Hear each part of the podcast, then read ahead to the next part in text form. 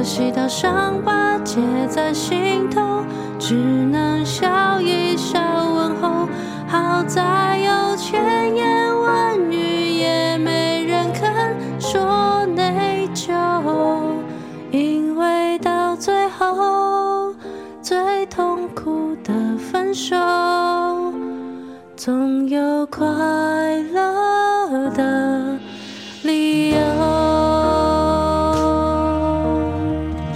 大家好，欢迎回到为你点歌，我是海苔熊。不好意思哦，因为今天这个声音有点怪怪的，就是最近感冒，身体微恙啊，所以如果大家听起来有一点，诶，为什么变得比较磁性哦？那就是因为感冒的因素。不过我快筛好像没有什么特别的状况，就只是喉咙有点痛而已。然后最近我身边的朋友都开始在喉咙痛，我想说，诶，是因为天气转换的原因吗？那之前有跟大家谈过，就是每次只要天气一转换，你就可能会有各式各样的呃心情上或者是身体上面的感受。我也很开心，今天收到有一封信，他感觉到自己内心的一个部分好像被大家被他自己看到了，所以今天想要跟大家分享的这封信呢，它其实是来自一个叫做小丽哈，丽是米粒的丽，他的信件。那他在他故事当中谈到了一段感情。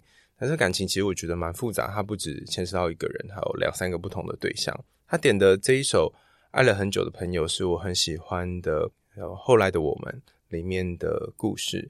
那谈两个人到最后却没有办法继续在一起的那种悲凉的感觉。虽然曾经很相爱，然后曾经在列车上面两个人就看着彼此，在一个在火车里面，一个在火车外面，然后最后没有在一起。甚至是呃，好像告别他们当初那个很美好、很美好的关系，但是这个惆怅却也延续到好多年。多年之后，他们再见面，却发现已经跟当时不一样了。对，小丽分享的就是一个跟这个故事有点雷同，但是又有它独特味道的故事。让我们来一起听听小丽的故事。亲爱的海苔熊，终于在听了好多集点歌之后，我也开始试着写下自己的故事。我喝着很多的酒，很想很想好好离开这个世界。不知道你看到这一集的时候，我是不是还活着？但我好想听到你的回应。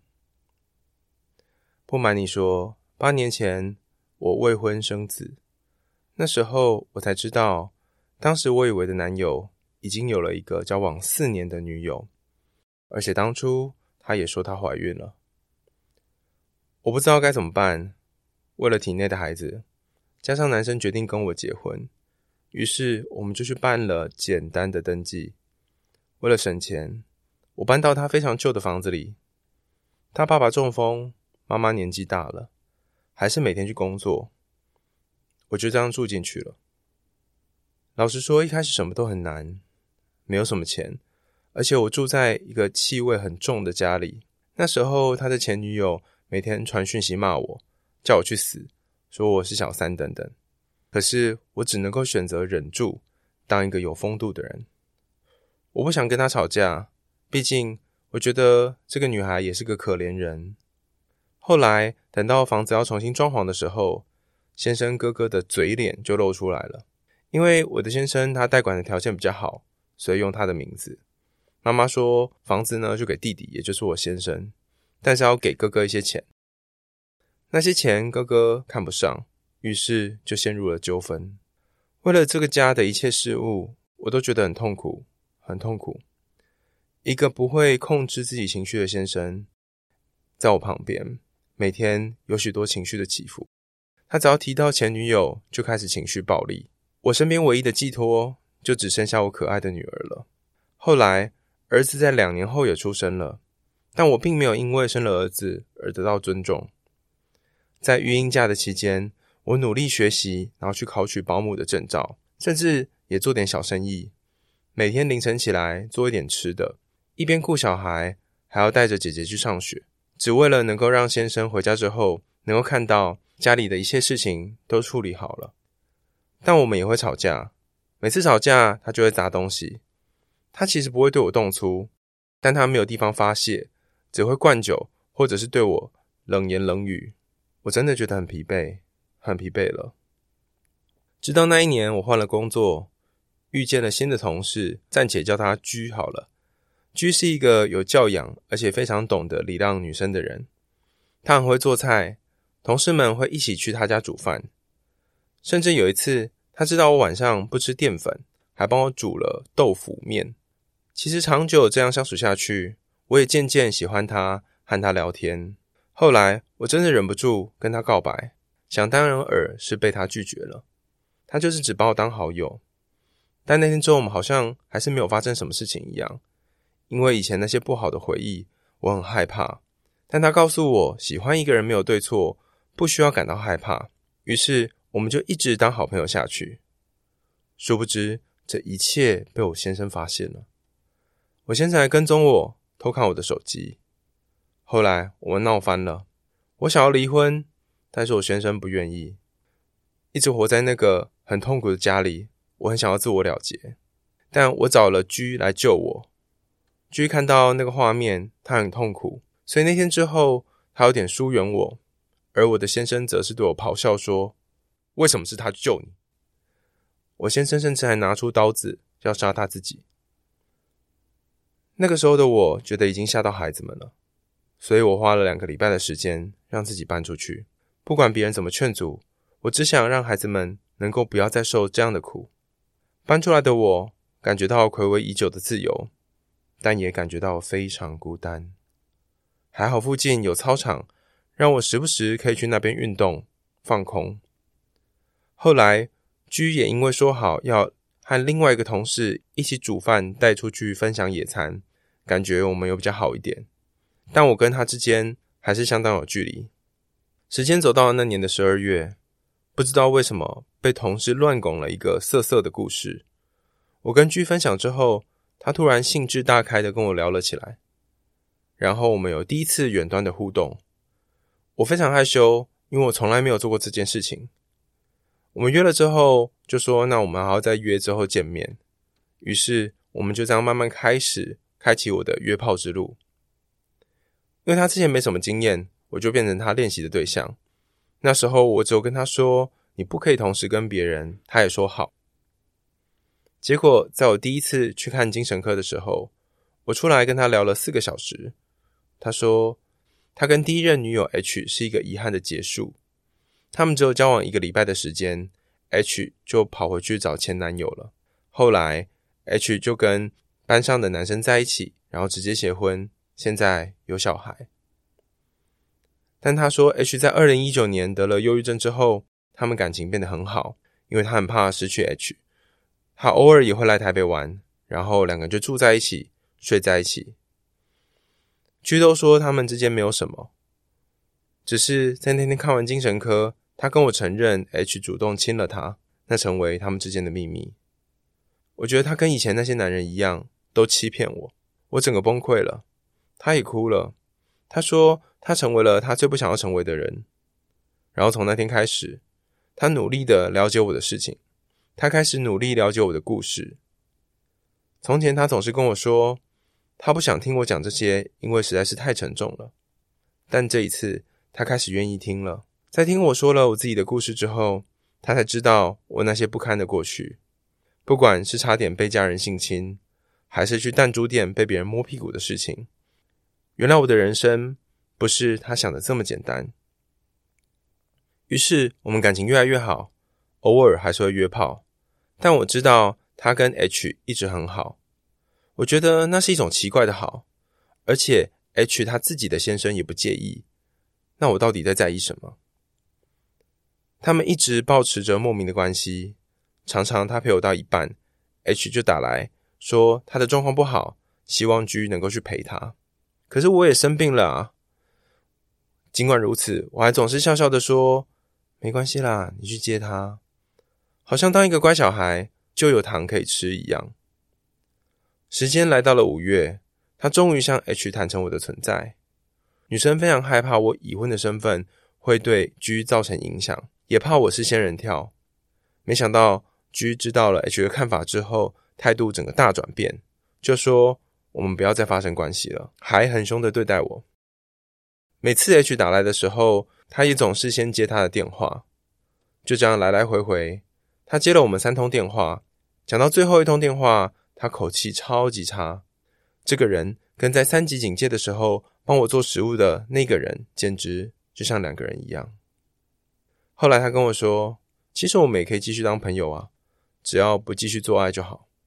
你就做你的事，我就做我的工作，互不相干。”然后他就挂上电话了。我真的非常痛苦。后来他根本没有应允他的承诺，继续当朋友。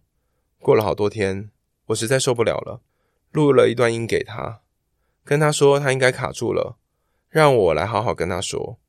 他听完之后，写了一封信纸给我，说他也很抱歉，他不知道怎么面对我。从那天之后，我们又开始联络了。但我觉得，因为 H 和他的关系，我一直无法释怀。我看不懂他们在那里做什么。但说真的，我又有什么资格去管呢？那时候我心里一直想，我们有一天会在一起，这是我很强大的直觉。就像前几周我听到你那一集《揉碎夜的光》一样，有时候相信一件事情就会成真。最后，我们在我自己最糟的状况下，他说想要跟我在一起。我们为了不要后悔，决定在一起三个月。我知道他努力的陪伴我，但我就是无法忘记 H 的存在，还有他们聊过的话题。我本来想说，透过认识 H 就会好一点，于是。我们就在我跟 G 的分手旅行的时候见面了。我觉得她是个好女孩，我们也开始聊天，聊了很多治疗过程当中我们会遇到的问题，怎么样让自己更好等等。我觉得我很感谢他。殊不知有一天，H 就消失了。那个说要一起去乌石港冲浪、生完小孩之后要一起减肥的人不见了。他告诉 G，他没有办法再帮助我更多了。于是我好不容易建立起来的友谊再度消失了。随着跟 G 分手之后，我们还是会睡在一起。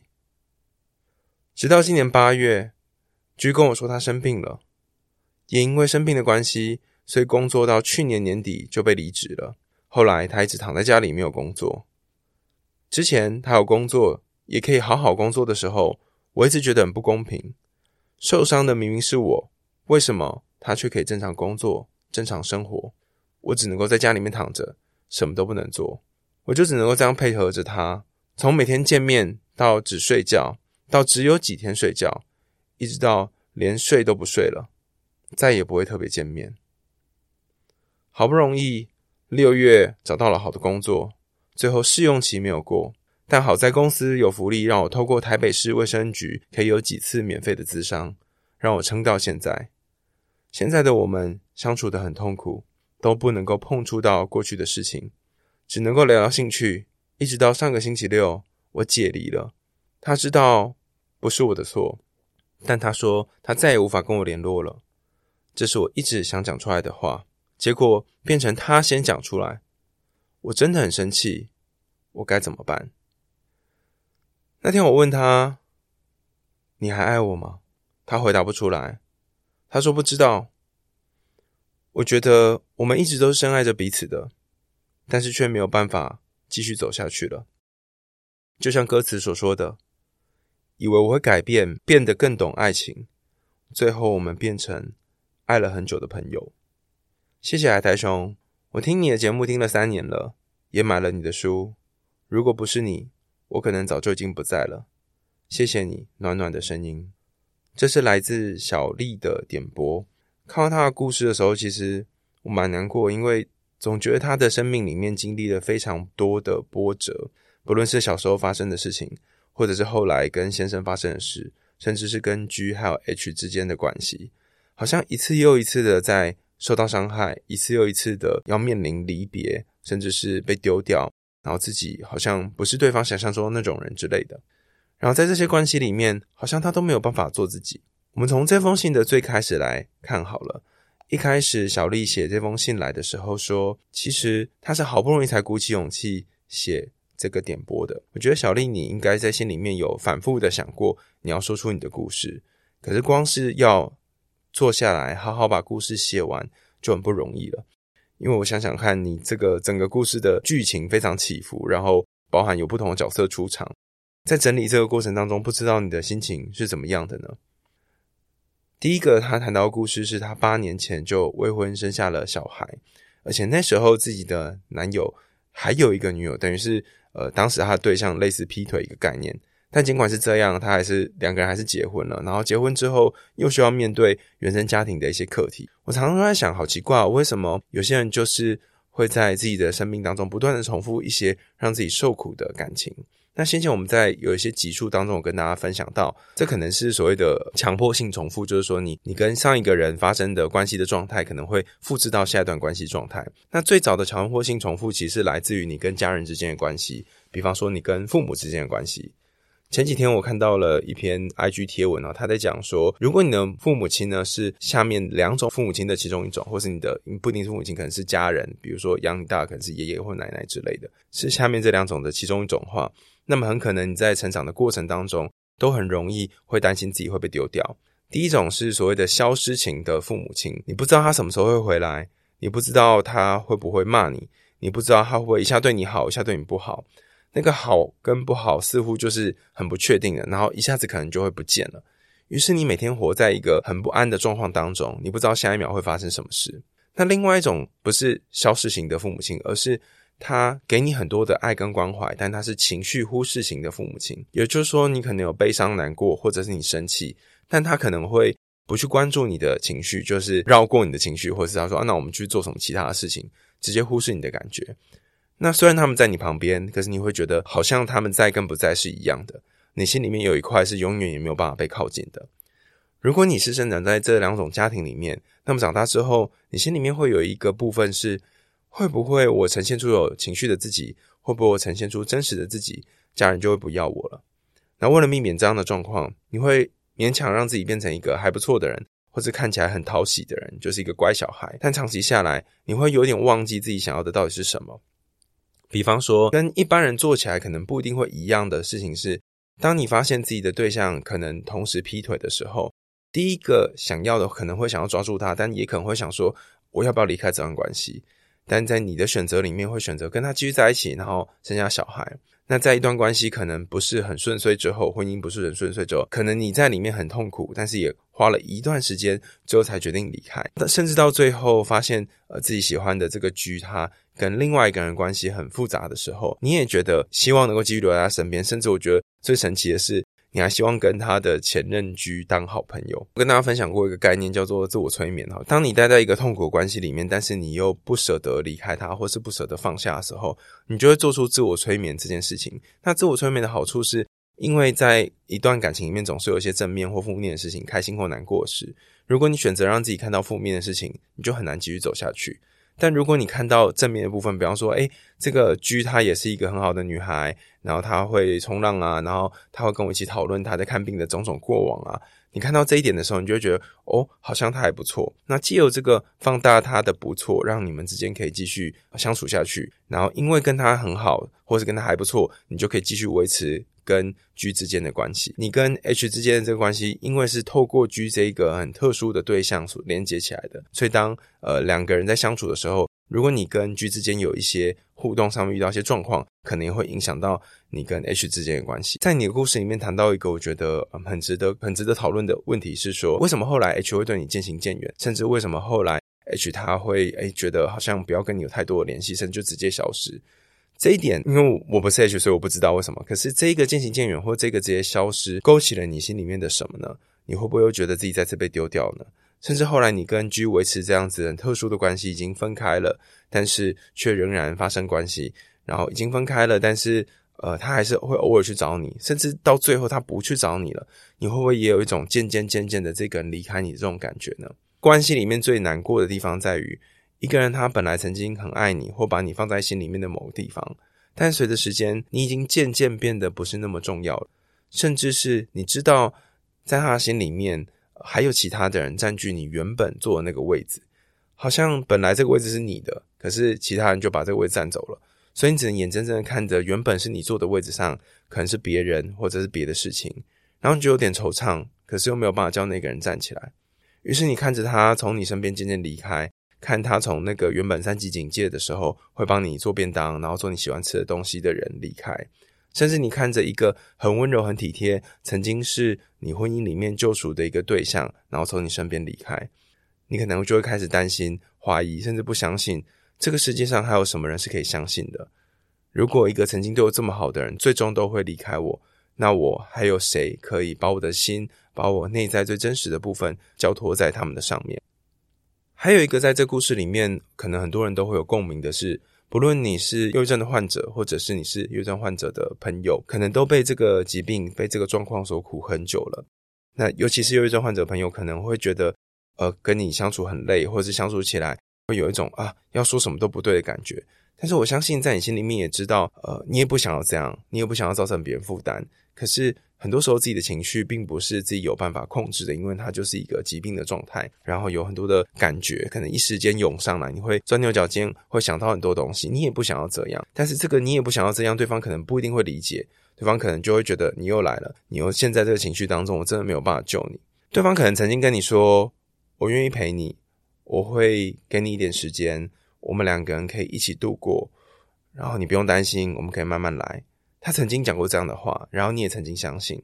可是随着时间，你会发现他好像渐渐不能接受了，他好像渐渐不能够接受你，就是会有一些情绪起伏。然后他可能跟你说他受够了，他不想要你有这么多的不安，他不想要你有这么多的感觉，他会说你想太多了。他想要放时间在他自己的工作上，放时间在他身边的人身上，甚至你发现他身边有其他的人，他花更多时间在他们身上。一开始你可能会觉得很生气，就为什么他每次找你，可能就是要做爱或打炮，但后来你可能更难过的是，他连找你做爱跟找你打炮都不做了，所以你们之间又渐渐隔了一个已经没有办法再像当初那么好的距离，然后你就开始怀疑说，哦，所以当时我们的那种好，到底是什么好？或者是你会不会从头到尾根本就没有真正爱过我？我觉得在关系里面，你的自我变得很模糊，或者很摇摆不定的时候，蛮不容易有一段稳定的关系的。原因是因为每一个人跟另外一个人相处的时候，有一件事情很重要是，你们之间都要保有某一种界限。你可以想象，脑袋里面有两个圆圈圈，你是一个圆圈圈，他也是一个圆圈圈。当两个圆圈圈重叠的时候，假设你是蓝色，它是绿色，那它们交会交叠出黄色之类的哈，就是会有一个交叠的颜色。然后虽然中间交叠的部分是某一个特殊组合的颜色，但是你们两个各自会有各自的颜色。不过，如果这两个圆圈圈的边界是模糊的，甚至它可能是可以被渗透的，那你有可能就会被它吃掉整个颜色。它的绿色就会渗透到你的黄色里面，你的黄色可能不一定会渗透到它里面，因为它可能界限是清楚的。那这样会发生什么事呢？随着相爱的时间越来越长，随着你放在他身上的心力越来越多，你会忘记自己要的是什么，你会忘记自己真正那个内心核心的部分是什么。你可能会以他喜欢的东西为基础，你可能会以他想要的东西为主。你可能在吃饭的时候就会说啊，你要吃什么？然后虽然自己想吃一些别的，但是你不会说。当他跟这个 H 很好的时候。当然，你也可以讨讨厌 H，但是你选择没有要讨厌 H。我记得有一个心理学理论叫做平衡理论哦，就是如果对方他喜欢另外一个人，那你也喜欢对方的话，如果你希望你跟对方的关系可以维持，那你只有一个选项，就是你也喜欢他喜欢的那个人。那这样的情况下，你们之间的关系才会和乐融融，就有一种爱屋及乌的概念。但如果对方很爱他，然后你开始讨厌他喜欢的那个人的话，那你跟他之间关系也会变差。可是。如果你做刚刚讲的这件事情，就是为了要能够和他继续相处，或为了要继续能够爱他，也让他能够爱你回来，那你就跟他的前任比较要好，或者是试图让自己跟他前任要好的话，其实你是有一种某种程度上压抑你内心真正的感觉。我猜测是这样，因为我也不是很了解你，我就是只单凭你这一封点播嘛。如果是我的话，有一个人他跟我喜欢的对象很要好，然后甚至每天会睡一起。我可能心里会很不是滋味，然后我光嫉妒跟吃醋就来不及了。我可能非常困难的去想象我要怎么样包容他、接纳他，甚至跟他一起当朋友。如果说我真的跟他当朋友之后，诶，发现他这个人真的很好相处，那好像也不错。可是没想到后来他却消失了，甚至是没有实践我们之前的承诺了。我应该会有一种二次的受伤，而且这受伤可能更重，因为我已经把内心的一些成见放下来了，然后试着跟你有一个更进一步的接触，没想到最后还是被你丢掉了。那在这几段关系当中，不论是被你的先生丢掉，包含他在原生家庭里面不一定能够真的帮上你的忙，还有被 G 丢掉，他跟你的关系渐行渐远，然后被 H 丢掉，你们两个人本来约好去做一些事情，但是却没有继续实行你们原先的诺言等等，可能都会让你有很强烈的不安，甚至你会觉得天哪，那我到底活着有什么价值？但我想要跟小丽说，或许就像你的昵称，你就像是一个小米粒一样。每一个米粒虽然它看起来就是小小一个，然后掉了你也不一定会捡起来吃。可是我们人生是有很多很多的小米粒组合起来的，而且米粒存在的本身，并不是因为它特别好吃、特别软 Q，它才有价值，而是每一颗米粒都有它自己的价值。甚至是我们看“米”这个字哈，它其实我们在造字的时候，不大家都说是八十八滴农夫的汗组合起来的吗？所以我在猜，或许你的人生当中常会想到，我到底为什么被生下来？为什么爸妈当初没有经过我的同意就让我出生在这世界上？我的诞生是个错误等等。可是会不会正是因为你有价值诞生在这个世界上，所以老天爷才让你诞生出来？甚至是你是集结了很多很多很多时空啊因缘的巧合，你才会在世界上展现你的生命，然后做你现在正在做的事。其实我在你的描述当中看到你很坚韧的一个部分是。你在一个很辛苦的关系当中，还生了两个小孩，然后一边照顾他们，一边工作，甚至是想要把家里面都顾好。可是我也同时很心疼的是，你有没有花一点心力来照顾你自己呢？当你在婚姻里面，你想要照顾你的先生，希望他回家的时候，所有事情都已经被搞定了，那你自己呢？你有留一些心思在自己身上吗？我们经常把手电筒的光拿去照着别人，然后希望别人可以看到路，希望别人可以过得好。可却忘了自己的脚下可能是一片漆黑的，然后我们一直去抓着其他人，一直希望别人告诉我们方向要往哪里去，甚至是从其他人身上看到好像诶，他这样不错，然后我也要学他，但是却忘记自己其实也有自己想要去的方向。而如果你都把这个手电筒照在别人身上，然后看别人要走哪里的话，你很容易会遗忘说哦，原本我有我想去的地方。所以看到自己的脚下，然后看看自己现在的位置，是一个很不容易的练习。但这个练习只要一开始了，我相信你可能会走出先前不同的循环。在家族治疗里面有个概念叫做 generational intertransmission，就是代间传递。你可能上一代、上上一代，甚至上上上一代都是在关系里面是女性比较顺从的角色，甚至是比较传统的、跟刻板印象比较类似的角色。我不确定你的妈妈，甚至你的奶奶、外婆，他们那一辈是怎么样的，但你可以稍微回想几个问题。第一个问题是，在我小时候的经验当中，我第一次被丢掉的经验是什么时候？在我印象的记忆里面，大人不守承诺，然后原本约定好一件事情，最后却没有达成是什么时候？然后那个时候我的感觉是什么？你也可以回想看看自己的奶奶、妈妈、爸爸，或是家人，有谁曾经经历过跟你类似的事情？比方说，可能家里面其中一个人他主导全部的东西，甚至是权力很大，让另外一个人只能委屈，然后只能顺从。当你想到这些经验，你可以试着把这些经验写下来，然后和你现在的状况做一些对比，或许你就会发现，诶，原来我跟他们有一些地方是一样的，也有一些地方是不一样的。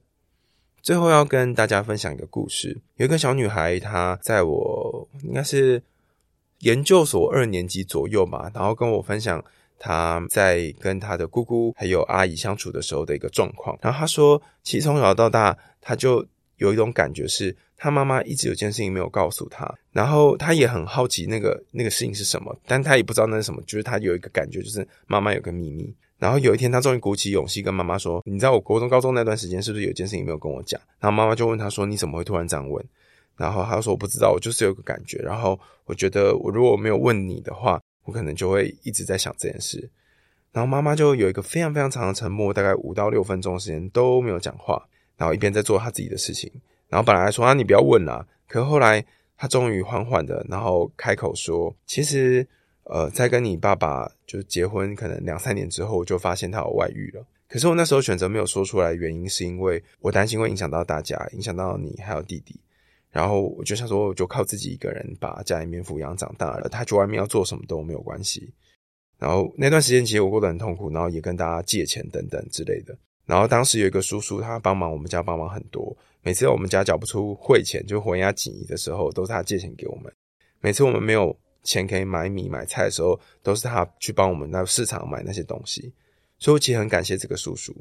我知道这个叔叔他是独子，而且家里面没有其他的人，然后他一个人在台北打拼，很辛苦。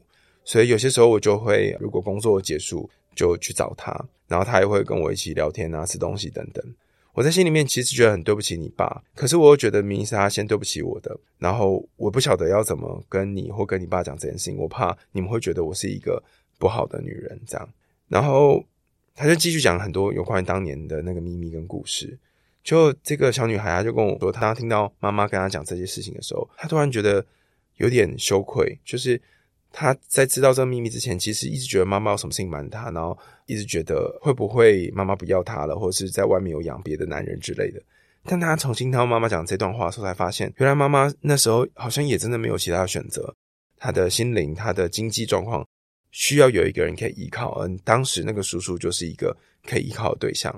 所以他听完之后就眼眶红红的，然后去抱了他的妈妈，然后两个人就在那天的下午，有点像是世纪大和解这样。然后就问那个女孩说：“所以后来你们两个还有因为这件事情而吵架或争执吗？”她说：“虽然还时不时会想起妈妈那时候有些时候会不在，然后家里面只剩下自己一个人，但是每当她想起妈妈那一段日子是多么辛苦的去养自己还有弟弟妹妹长大的时候，就觉得还好妈妈那时候有花一些心力。”再去想要怎么样让他们家可以继续存活下去这件事情上，否则的话，如果只有他那个不负责任的老爸，可能这个家也没有办法再继续下去，然后他们家里面可能会分崩离析之类的。所以他会想起这些感恩的东西，然后感恩他妈妈，然后甚至也感谢那个素未谋面的叔叔，然后在那段很难过的时间提供他们家人的援助。所以我想借由这个故事，也跟小丽说，小时候你可能真的发生了很多令你难过的事。甚至你的家人没有给你你想要的那种爱，然后你身边的这几段感情也都一直让你很挫折。但我相信你的生活当中应该也有一些事情是你如果稍微留心一下，可以好好感谢的，甚至是想起来会觉得有点窝心跟温暖的。就像你在点播的最后说感谢我这段时间陪伴你一样，我相信除了我之外，还会有一些人他其实一直在你旁边看守着你，照顾着你。尤其是你提到这个 G 这个男生。他可能在你最脆弱的时候陪你一段时间，但现在他不再能够陪你了。上天会安排其他的人再进入到你的生命里。我记得有一个朋友跟我说，每个人进入到其他人的生命当中都有阶段性的任务。这一次的告别，并不代表两个人自此之后就不会有机会再碰面了。一段时间的两个人相处得很要好或很深刻，不代表永远都会这么深刻，对彼此付出这么多心力。但你要永远相信，你的人生会有下一个人来接棒的。G 可能暂时离开你的人生，或者是 H 暂时离开你的人生，但是会有其他人继续关心你、照顾你。陪你走过接下来的日子。那我也相信，在这样的人还没有出现之前，你可以稍微好好照顾一下自己，然后给自己一点点时间。真难过受不了的时候，可能让自己深呼吸一下，然后稍微度过去一下。然后我觉得你也是一个很棒的人，你试着用各种方式让自己可以活下来，包含去求助神经科，找一些朋友帮忙等等。其实，在你的心里。有一个很很深很深的地方，是有很强大的想要活下来，甚至想要和命运抵抗的能力的。我不晓得你有没有看到你心里面的这一块呃闪闪发耀的光芒，但我相信呃这个光芒，它在你继续在这里呼吸，在写这些文字的时候，它是不断的在你心中，就像一个宝石一样，在那里慢慢的发着光。今天的点播就到这里告一段落啦，感谢大家的收听。如果你有想要点播的故事或歌曲，欢迎你投稿到为你点歌，我们会写在那个 show note 的地方。然后上次我跟大家分享，如果你不知道点什么歌，但是你希望 KP 帮你点歌的话，你也可以写下你的故事，然后你在歌曲的部分写上说，我希望 KP 帮我点一首歌。在今天的节目最后呢，我们再一起听听由 KP 帮我们唱的这首《爱了很久的朋友》。我们为你点歌，下次见啦，拜拜。本来想着以后有了什么就够。到后来，我只能够想象你们的以后，以为我想祈求追逐风的自由，以后只能怀念释放我的那双手。可笑在爱到血肉模糊时候，泪水能补救。可惜到伤疤结在心头，只能笑一笑问候。好在有千言万语，也没人肯说内疚。因为到最后，最痛苦的分手，总有快乐的。